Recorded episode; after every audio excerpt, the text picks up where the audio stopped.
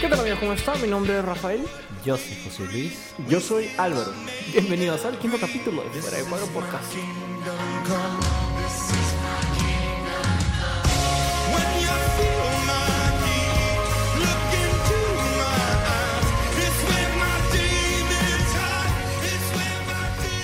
Por fin, quinto capítulo, chicos. ¿Qué tal? ¿Cómo están? Álvaro, José, ¿cómo les va? Muy bien, Rafael. Creo que en todos estos días que, hemos- que han pasado desde el último podcast, muchas personas han interactuado, preguntado y me han comentado que tuvo un tinte distinto, ¿no? El último podcast. No sé si lo notaron. Álvaro estuvo más belicoso. Sí, es que, bueno, el tema era es muy actual, ¿no? Sí, es un tema definitivamente muy, muy prendido, el tema de la naturaleza. De hecho, yo creo que lo disfrutamos mucho haciéndolo. No sé si se han percatado del blooper final al final del episodio. Pero, pero fue, fue divertidísimo, yo me divertí mucho. Sí. Fu- Fue creo que uno de los eh, podcasts que más hay una, no sé, una mayor soltura, una mayor Más conflictividad incluso. Creo Sí. que conflictividad Sí. entre... Y, y- y comienza todo un debate porque hay gente que nos dice, a mí me gustó más el capítulo 4, a mí me gustó más el capítulo 1, el Sí, tema del amor, a mí me gustó... Entonces, hay, podcast, hay, hay capítulos y para gustos de todos los colores y de todos los tamaños. Y eso es lo que siempre buscamos. ¿no? Efectivamente. De hecho, parte de, de todo ese proyecto de Fuera de Cuadro eh, involucra, pues, eh, dialogar de distintos ámbitos, ¿no? No necesariamente desde la forma en como nosotros podamos eh, pensar, ¿no? Sino también abrirnos a, a otras opiniones. es, es bonito. Bueno, eh, primero agradecer a toda la gente que nos ha venido siguiendo, se ha sumado este a esta nueva aventura en nuestras redes sociales. Muchas en, a. Instagram como arroba fd.cuadro, en Spotify como, ma- como fuera de cuadro. Pero también ahora estamos en una plataforma. novedad, hay una Sorpresita, novedad. sorpresita. en, una página, en una página web, en la plataforma, como saben, nosotros somos seminaristas. Así que el seminario ha estrenado una página en la plataforma virtual que se llama maradentro.p. Mar Adentro. Ujú. Es la página web. Así que también pueden entrar ahí y pueden buscar contenido de nosotros. Y esperamos sacar contenido exclusivo en la página. Así que pronto habrá nuevas sorpresas. No se olviden de entrar a checar el contenido de todos los chicos, que está increíble. Y no se olviden también de seguirnos en Spotify, en Instagram y también búsquenos ahí. Así que, al toque, empezamos. Uy, ya está, aprendido. Hoy semana día- parciales, semana parciales. ya estamos en medio de los parciales, pero. Este. Ahora, hoy día, ¿de qué vamos a hablar? ¿De qué, qué cosa, qué tema? A ver, hemos preguntado, ¿ah? hemos estado preguntando por el Instagram, ¿no? Este, ¿Qué tema les, les gustaría? ¿Qué interés tienen? Y por ahí salió uno que me chuntó, me chuntó. Sí, sí, ahí, ahí salía. Hay mucha gente que quiere hablar sobre un tema así, bien, bien, bien, bien importante. Profundo, ¿no? Súper profundo. A ver. José Luis, ¿cuál es? José, ¿cuál es el tema del día de hoy? Estoy conmigo. A su madre. A mí me da risa porque cuando, cuando pensamos en el título, que es Estoy conmigo, es bastante enigmático. ¿no? ¿Estoy conmigo? ¿Qué significa estoy conmigo? ¿Es gramaticalmente tiene- posible esa oración? Sí, es como Eh, medio raro. Rosita. Pero, La pero- profesora de lengua. El profesor de lengua, un saludo para esta Rosita Carrasco. Pero justamente es una pregunta que nos sitúa en el contexto de con quién estoy cuando estoy solo. Y, y en realidad el tema es eh, profundizar un poquito acerca de la soledad, ¿no? Sí, es un ámbito, creo que muy, muy de lo que nos pasa, ¿no? El tema ahora de la cuarentena y todo eso. Sí, justo el, el- el tema de la soledad es algo que se ve en, en una película, ¿no? Una película que he estado viendo en estas semanas. Nuestra referencia del día de hoy. Mucha gente ha pedido La- la película de Tom Hanks. La película se llama El náufrago. Y en Ah, inglés, sí. Cast, Away. Away. Es que Entonces- ojalá y británico, lo. Entonces, es una película que realmente te... Primero, hay un personaje, Chuck, ¿no? Que es Tom Hanks, ¿no? Que tiene una vivencia, ¿no? Una vivencia de... Puedo seguir contando, ¿no? De una, vi- Por supuesto. Bueno, una es, vivencia- es antiguo, así que Ah, no hay una nada spoiler, nada. una vivencia de caer en medio de la nada, ¿no? En un momento el avión cae y llega a una isla, ¿no? Na- llega a una isla, ¿Na- ¿Naufraga? naufraga, Mira, sí, naufraga. Pero también creo que es principio. importante ver cómo es que él se va desenvolviendo, ¿no? O sea, es, es un, tiene un trabajo, pues, de, de transporte, ¿no? Efectivamente, cosas. e- es un funcionario de FedEx, o sea, no, no le va se mal. compromete, ¿no? Claro, Con justo, Kelly. justo antes de viajar, eh, eh, se- se- es el, el engagement, ¿no? se compromete con su... Con, su, Con su- Kelly, con Kelly. con- con su- Kelly, con su- ¿no? Su novia, en todo caso. Y Que estaba casada. bueno, sí, pues. Y, pero es bonito ver cómo este pata tiene una vida normal, es un pata normal, Sí, sí, tip- sí. pata típico, de la- no solamente cultura americana, sino de, de en general un pata que le va bien en la Se chamba, de verdad, que, ¿ah? que está enamorado, que tenía planes a futuro, pero tiene este gran giro que lo coloca en una situación que lo saca de contexto completamente, o sea, lo, lo descuadra y lo hace afrontar una nueva realidad. Y, y en todo este contexto el tema de la soledad salta y nos ha permitido elaborar justamente todo este, todo este capítulo del día de hoy. Claro, entonces un punto así que yo recién lo, he podido ver, eh, algo que me, que, me, que me movía un poco era, ¿se acuerdan? No? Cuando ya, ya están, están naufragando todo, llega a la isla eh, y trata, ¿no? Su o sea, ese es el primer intento ¿no? que él tiene de, de escapar. ¿no? O sea, él, él se queda con esa balsita, ¿no? De, de aire del avión y todo. Y él hace todo lo posible, ¿no? Para poder eh, pasar ese, ese umbral, ¿no? Donde chocaban las olas, ¿no? En el mar. Y llegar, pues, a, a, mar otro- abierto, a- sí. o sea, a mar abierto y estar más, más, más como que más, agua más calmada, ¿no?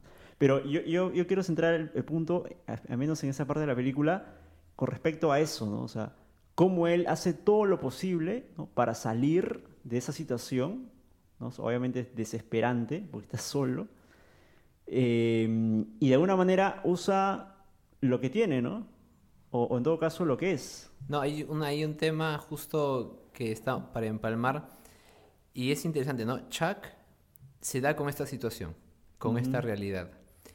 Y claro, el tema de cómo uno con esta realidad eh, se permite aceptarla, no aceptarla, cómo la toma, eh, me llevó a ponerme a leer unos libros, unos libros Ah, de sí, psicología, ah, porque ya, era sí. sobre la soledad. en la calle. Ah, dame la calle. terapia. Y, y claro, consulté con muchos amigos que estudian psicología y me derivaron a una autora austriaca, ¿Ah, sí? ¿no? Melanie Klein. Melanie Ella, Klein.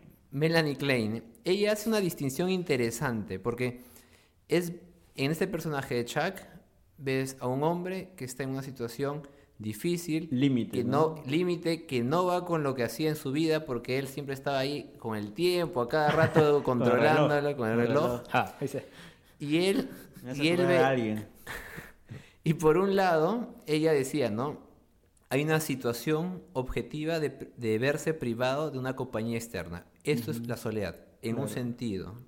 Y en el otro sentido, ella entendía la soledad como la sensación de estar solo cuando hay, cuando a pesar, no, cuando, de, ¿no? sí, a pesar de las circunstancias que se dan a tu Yo alrededor. leído al autor. Claro. Ent- Entonces, eh, ella plantea esos dos tipos de soledad. Son dos puntos que se puede entender. Ahora, lo interesante aquí es que Chuck, pienso yo, eh, recibe o experimenta ese vacío de que apa- aparte que porque tiene bueno hay una vegetación alrededor pero hay un vacío que él encuentra en su interior no hay como ahora qué hago.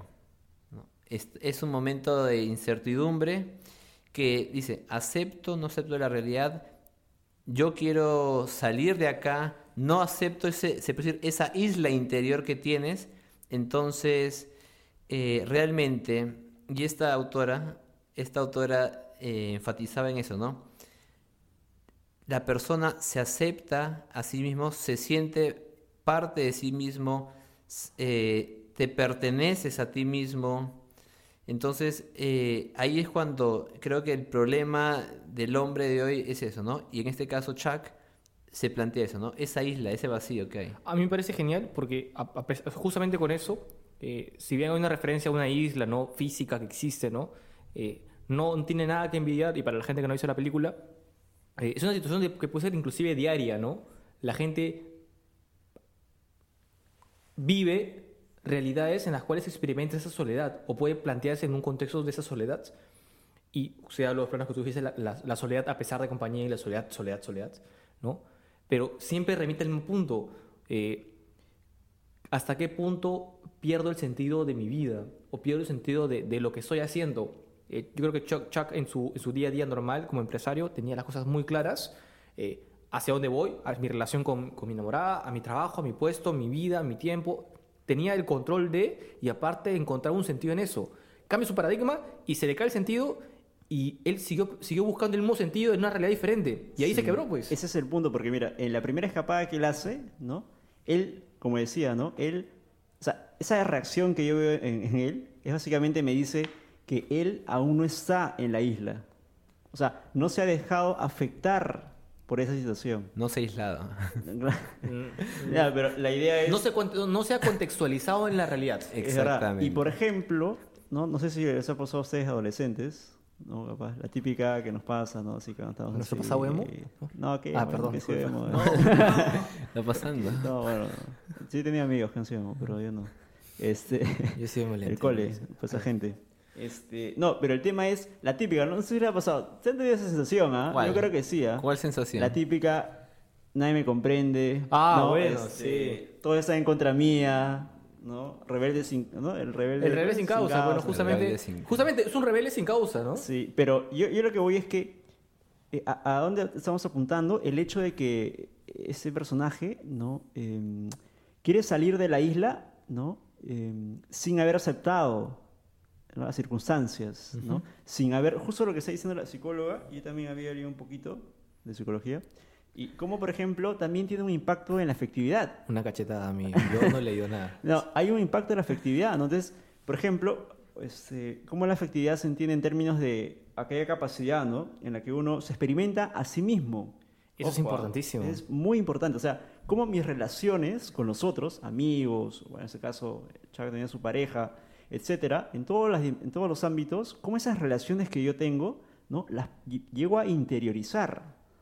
¿no? ¿Y eso qué me permite? Me permite dejar, en primer lugar, que la realidad me afecte, ¿no?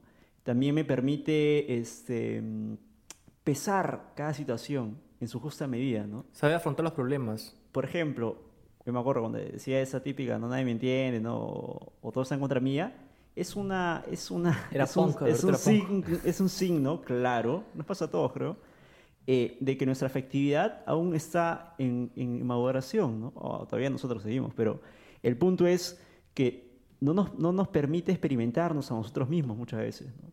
No, eh, eh, no nos permite eh, pesar las situaciones, ¿no?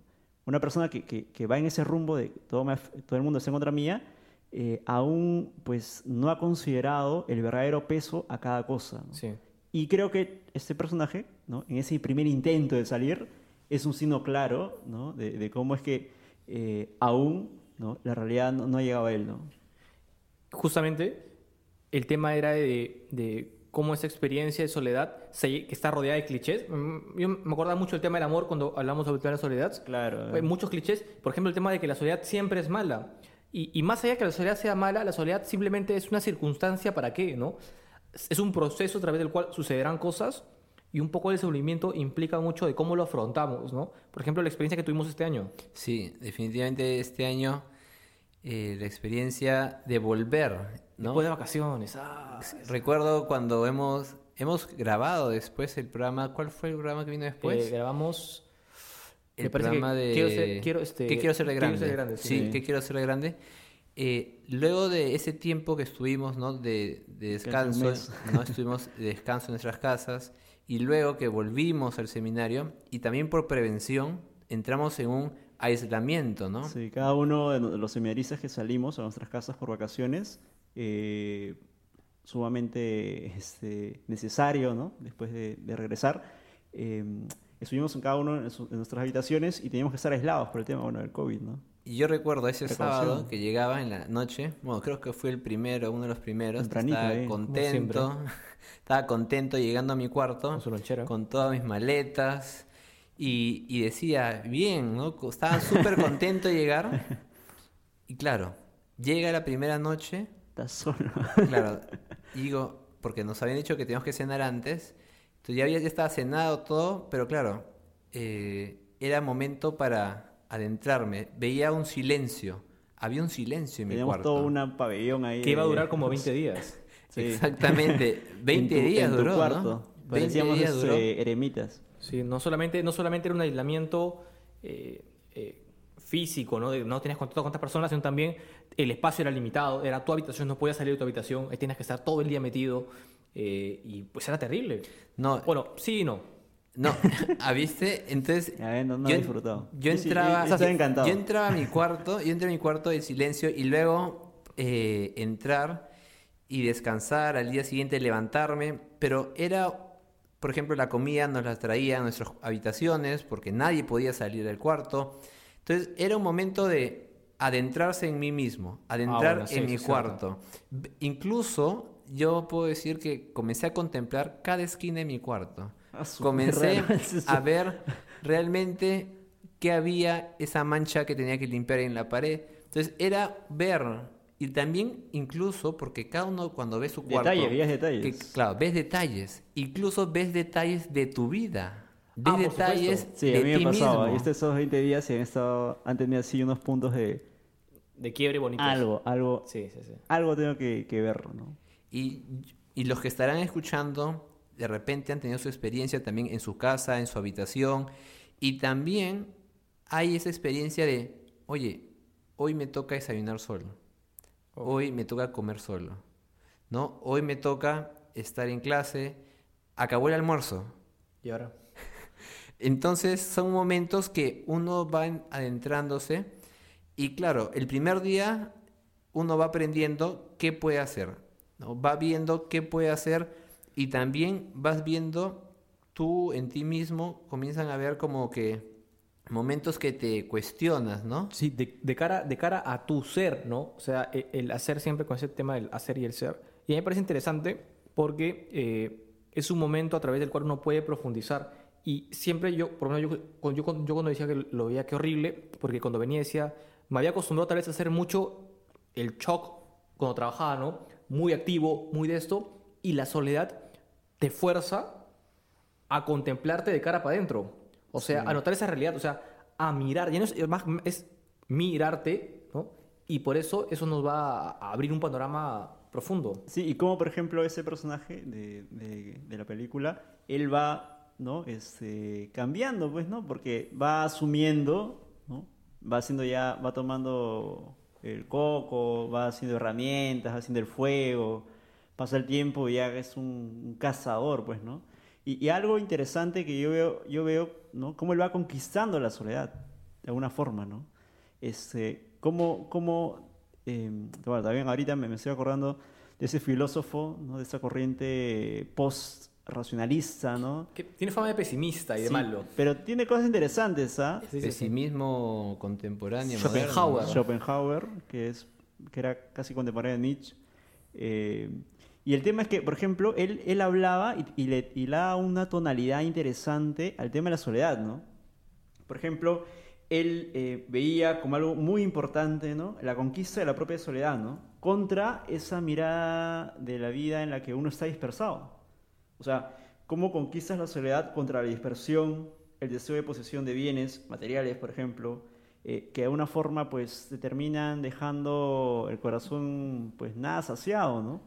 Es como eh, Schopenhauer trata en esos términos, ¿no? Y, y justo en un libro que él, este, o que él escribe, se, se los recomiendo, eh, es un tema, eh, como él, él reconoce este, el tema de la soledad, se llama El arte de vivir bien, ¿ya?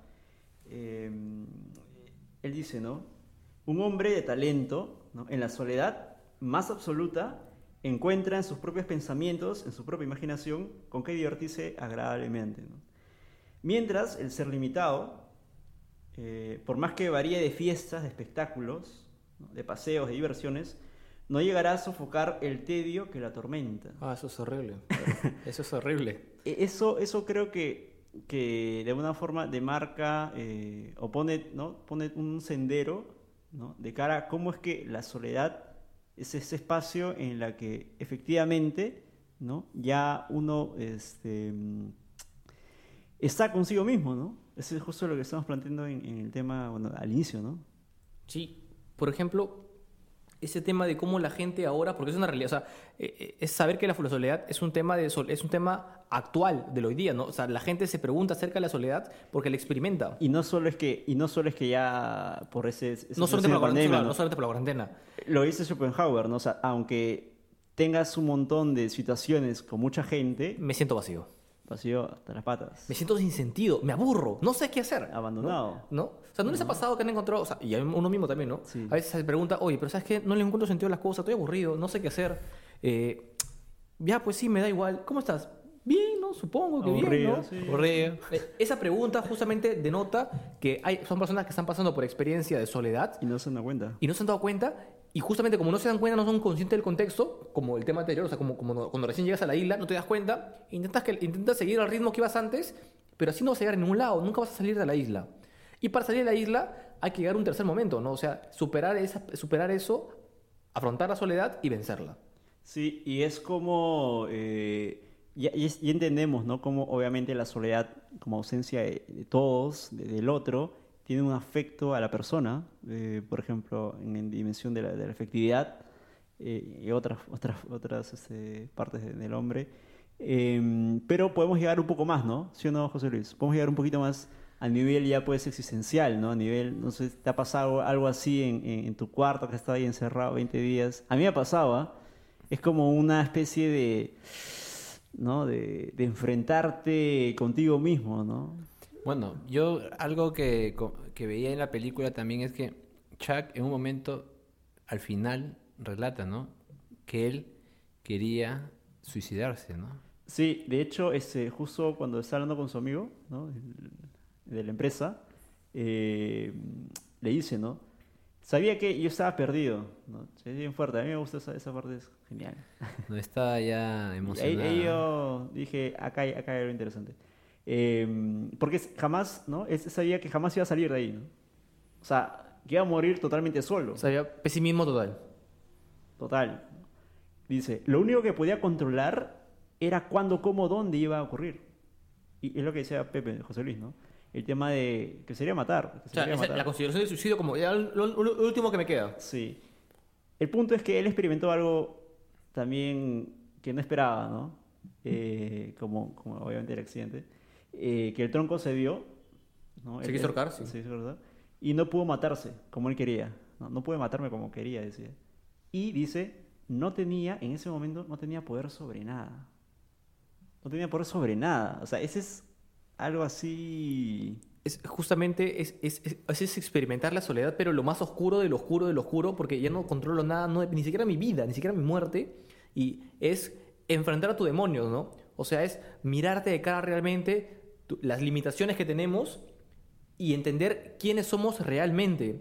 Pero es justamente ese es el clímax de la soledad, porque alguien que ha llegado, en teoría, tocado a fondo, como el pata ese, porque ese pata en ese momento toca a fondo, Es un punto de quiebre. plantea, se pone de cara a su demonio, o sea, se pone de cara a, a su humanidad y, y, por ejemplo, a mí me hacía acordar esa referencia, ah, pero ¿qué que le diga? Porque le gusta, a él le gusta. ¿Cuál él le gusta. referencia? Él, él quiere que yo sea el chico anime, pero a él le gustan esas cosas. Lo había un anime que, que, que se llama Shaman King, no sé si alguno los ha visto, de, de la generación del 2000, esa gentita cómo está. Este, que justamente hablaba de eso, no se decía que, por ejemplo, la gente no, no puede, no, nace con un poder limitado y no puede aumentarlo. Era un chamán, creo. Era un chamán, ¿no? Y la única forma de aumentar su poder era pasar por una experiencia de muerte, o sea, morir, o sea, volver a nacer. Solamente para la única forma que aumente su poder es volver a nacer. Pero volver a nacer no se puede, pues. Y le dicen, bueno, entonces la única forma es pasar por un umbral de muerte, ¿no? O sea, tener una experiencia tan cercana a la muerte que después de sobrevivirla te vuelvas más fuerte. Que sea como volver a nacer. Y básicamente eso, esos patas viven experiencias muy cercanas a la muerte, casi los matan, lo acribillan, etcétera, pi, pi, y se vuelven más fuertes. Básicamente es esto, ¿no? So- sobrellevar eso, eh, o sea, plantarle cara a tus demonios y vivir un día más, o sea, sobrevivir, tiene que ser un volver a nacer. Y eso se da en el espacio de la soledad. Justamente la soledad ¿no? propicia plantarte de cara a quién realmente tú eres, o sea, plántate con coraje y valor, quién soy, mírate, seguramente va a ser una- un, un momento muy, muy bajo, o sea, muy, muy pesado, pero si sobrevives, el premio es volver a nacer. Y lo bonito, por ejemplo, que también puedo remarcar es eh, cómo es que tú vas rescatando tu propia individualidad, individualidad, ¿no? Y eso, yo así, yo, lo- yo lo- te lo digo así de cara a todo eso, rompe así con todo, ¿no? Eso que nos, nos toca vivir hoy en día, en el día a día, la, este, este individualismo feroz, ¿no? Claro. O sea, yo, estando en la soledad, esa experiencia de soledad, ¿no? Eh, de tal forma que me permite reconocer al otro, la esencia del otro, ya eso rompe, ¿no? Con este individualismo egoísta que, que es muy Eso es común. clave. Esa es clave. No, una cosa que quiero agregarles es que uno no puede aburrirse consigo mismo. No te puedes aburrir consigo, contigo mismo. Claro, es, es, es, es un signo, creo. Es, un signo. Bueno, lo que, lo que dice Schopenhauer. Pero a partir de lo que dijiste, por ejemplo, que la soledad tiene que darte de pie a la consideración del otro, yo creo, y firme, y yo creo que lo vemos en la película, este, Shock, Chuck no hubiese sobrevivido, no sé inglés, perdón. Chuck no hubiese sobrevivido Sin Kelly. sin la chica, sin- sin- o sea, la chica no estaba ahí, pero la Sin amaba. la imagen. no sin puedo, su persona. No puedo, sobrevivir, no puedo sobrevivir a la soledad si no tengo a otro. Así Que no significa que tenga una pareja, o que tenga un esposo, o que tenga un hijo. El otro, o sea, la existencia del otro y la relación con otra persona, amistad, paternal, filial, lo que sea, la relación con el otro me, ayuda a sobrevivir a la, a la soledad. Sí, y cuando tuvo, cuando tuvo el tema de, cuando tuvo el tema de, cuando le está contando, pues, ¿no? Que ya no tiene poder sobre nada, ¿no? Ni de su vida. eh, al mismo, y eso me parece muy interesante, es como él, dice, experimenta, ¿no? Una especie de, de cobija, ¿no? Un arropo, eh, y él sabía que tenía que sobrevivir. O sea, esa experiencia al límite tal que debo de seguir respirando, ¿no? Y le cuenta, ¿no? Me duele bastante de que le he perdido a Kelly dos veces, porque ya, los que no saben, cuando él vuelve, ¿no? Sí. Y está casada. Pues, en la isla, sí, Ya, a su novia y bueno, ya Claro, fue. ya, estaba, bueno, ya pasó, Te pues. atrasaron, cholo, sorry. Sí, Pero, pero él, él reconoce que está muy agradecido con ella porque ella estuvo con él en la isla, ¿no? Y dice, y termina, yo sé qué tengo que hacer ahorita, ¿no? Debo de seguir respirando y ver qué trae la marea, ¿no? Es increíble porque él va, la experiencia de amor que tiene con ella no se ha roto, ¿no? Es más, y, cuando va a buscarla a su casa, los dos saben que son el uno para el otro, o sea, Ha vuelto a nacer más fuerte. o sea, O sea, ya, ¿te claro, pero, pero no va a destruir una familia, pues. O sea, es consciente que incluso sin una experiencia auténtica de amor, ¿no? Ella pasó ese, ese, especie, esa- ese, ese espacio de soledad y le ha dado una mirada de la realidad de tal forma que puede decir, no, no puede ir por ahí, ¿no? No puedo eh, poseerla, ¿no? Ya pasó esa situación, nadie tiene la culpa, y ahora habrá que caminar, habrá que ir por otro lado. Ya no será con Kelly, pero tendrá otras experiencias, ¿no? Así, yo lo hago así, no sé. Ala, me ha hecho acordar la frase que él dijo en el capítulo 1, ¿te acuerdas? ¿Cuál? Cuando le dices te- Ah, decirle sí. te amo a Ah, alguien, ya, es, de decirle, Marcel, era de Marcel. es decirle nunca morirás para mí, o sea, siempre estarás Sí, conmigo. Es básicamente eso, o sea, el pata no sabía si, la- si la- si su novia ya había muerto, no sabía si la seguía amando, no sabía si se había casado, pero ella nunca lo dejó, o sea, Sí, no, no, no, no la chica chica, sino ese amor que tenía por ella siempre lo acompañó y lo que mantuvo vivo y lo que lo ayudó a superar la soledad. Y, y lo, que- lo, que- lo que yo remarco es cómo la experiencia de esa, de, ese- de esa soledad le ha puesto a tal punto de que pone el peso en concreto a esa situación que pasa. ¿no? ¿Qué hubiese pasado si no hubiese asumido ese- esa situación de soledad? Se hubiese derrumbado al toque, ¿no? Se hubiese, se hubiese de verdad... Sí, se hubiese venido abajo. Flácido. Sí. Yo soy Rafael. Yo soy José Luis. Yo soy Álvaro y hoy hemos sacado a la soledad Fuera de cuadro. Hasta el próximo capítulo.